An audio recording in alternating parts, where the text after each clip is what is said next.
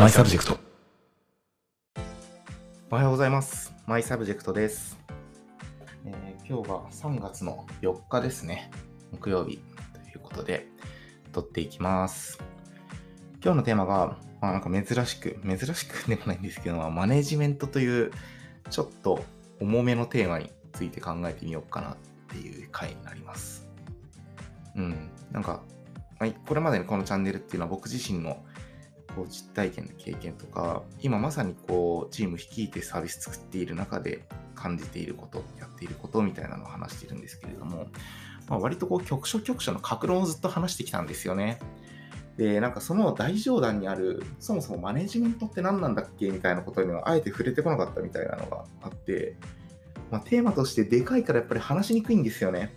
でかつそれぞれこう多分聞いてる人にもそれぞれのこうマネジメント論みたいなのがあって決してそれを否定したいわけじゃないんだけれどもそうでも最近僕自身改めてこのテーマと考えて向き合う機会がちょっとできたので整理できたんで、まあ、あくまで渡り個人の考えなんだけれどもという、まあ、前置きのと話してみようかなというふうに思ってます。はい。で、まあ、タイトルにはね、その令和型のマネジメントって書いたんですけれども、じゃあこの対局って何？っていうと、昭和型のマネジメントとか、平成型のマネジメントっていうものが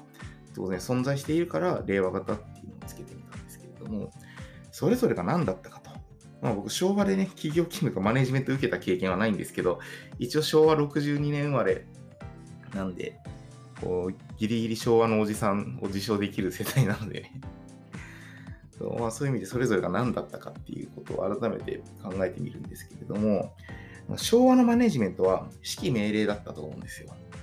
そう。高度経済成長の最中で、えーある程度そのビジネスの答えみたいなものをみんな持っていた時代。でこういうふうに動けば正しい。これをやればいい。みたいな形で指揮命令を行うことがマネージャーの仕事であってこれが昭和型のマネジメントだったと。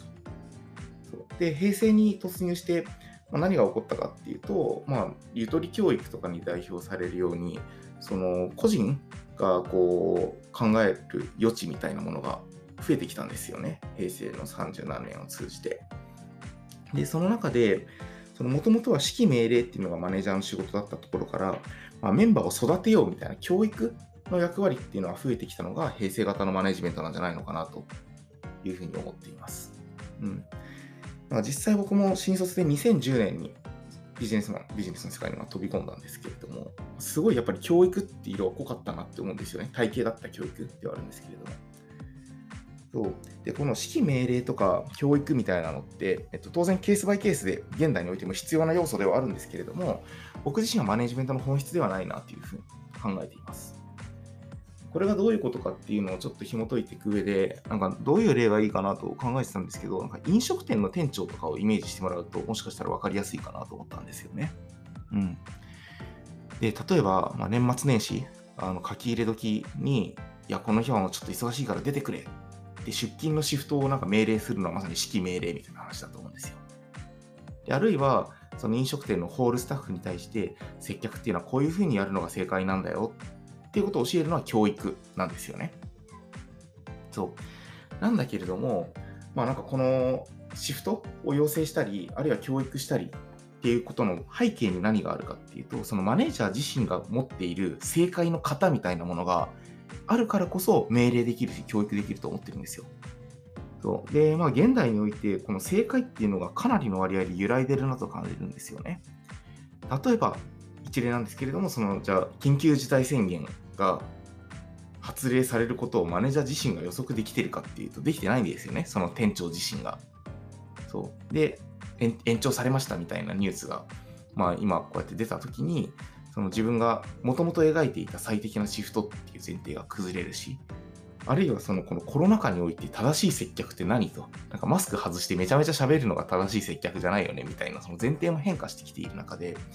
マネージャー自身が持っている背景の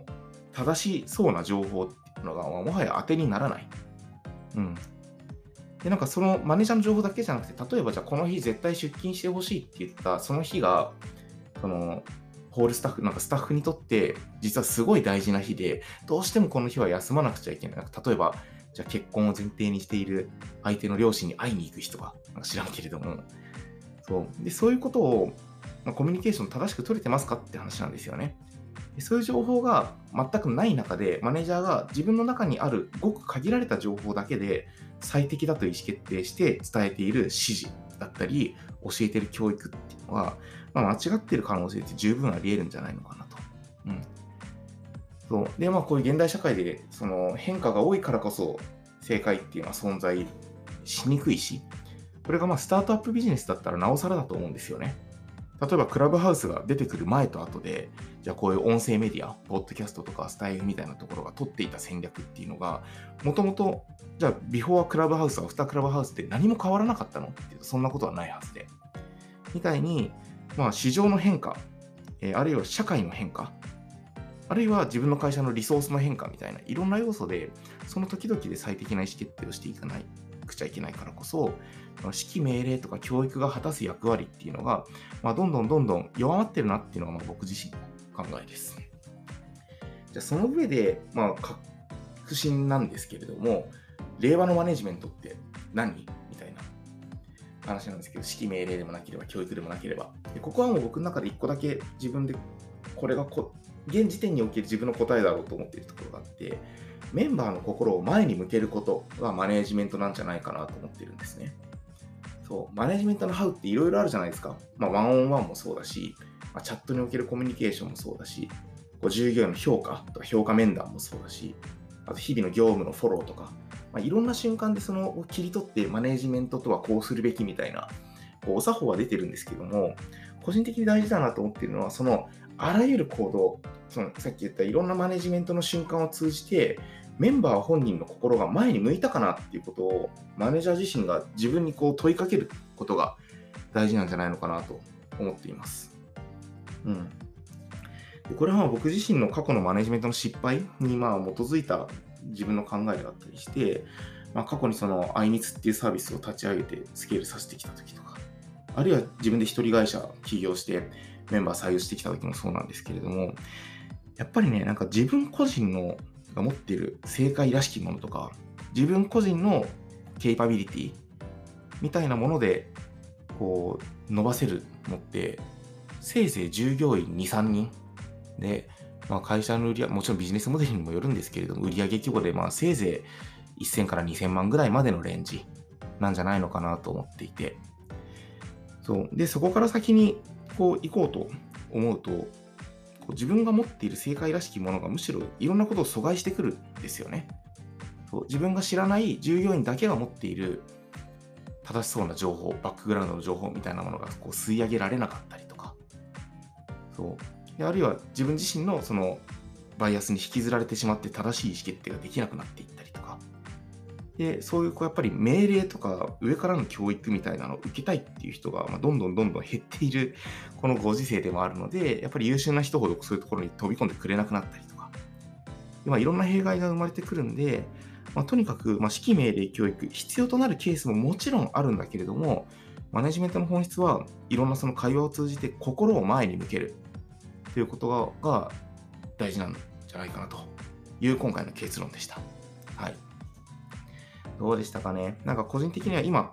僕のチームでもあのチーム性を引いていて、僕の事業部ですね。執行役員としても干渉している事業部があるんですけど、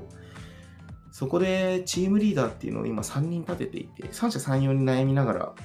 あのチームメンバーと向き合ってくれてるんですけれども、まあ、ぜひこの心を前に向けるっていうことは、なんかその3人にこのポッドキャスト届いたらすごい嬉しいなというつもりで、ちょっと話してみたっていう感じでした。はい。じゃあ、そういうわけでですね、えこのマネージメントについての内容、ご意見ご感想は、ハッシュタグのマイサブジェクトで募集していますので、うちだとこういうことやってるよとか、いやいや、なんかマネージメントこういう要素必要じゃない？みたいな話があれば、ぜひコメントいただけると嬉しいです。えこのチャンネルの登録も Spotify とか、えあと Apple Podcast、その他のあの配信媒体でもいろんなところに出ているので、えぜひポチッとフォローしていただけると嬉しいです。それでは最後までご視聴ありがとうございました。今日木曜日なのであと2日頑張っていきましょう。バイバーイ。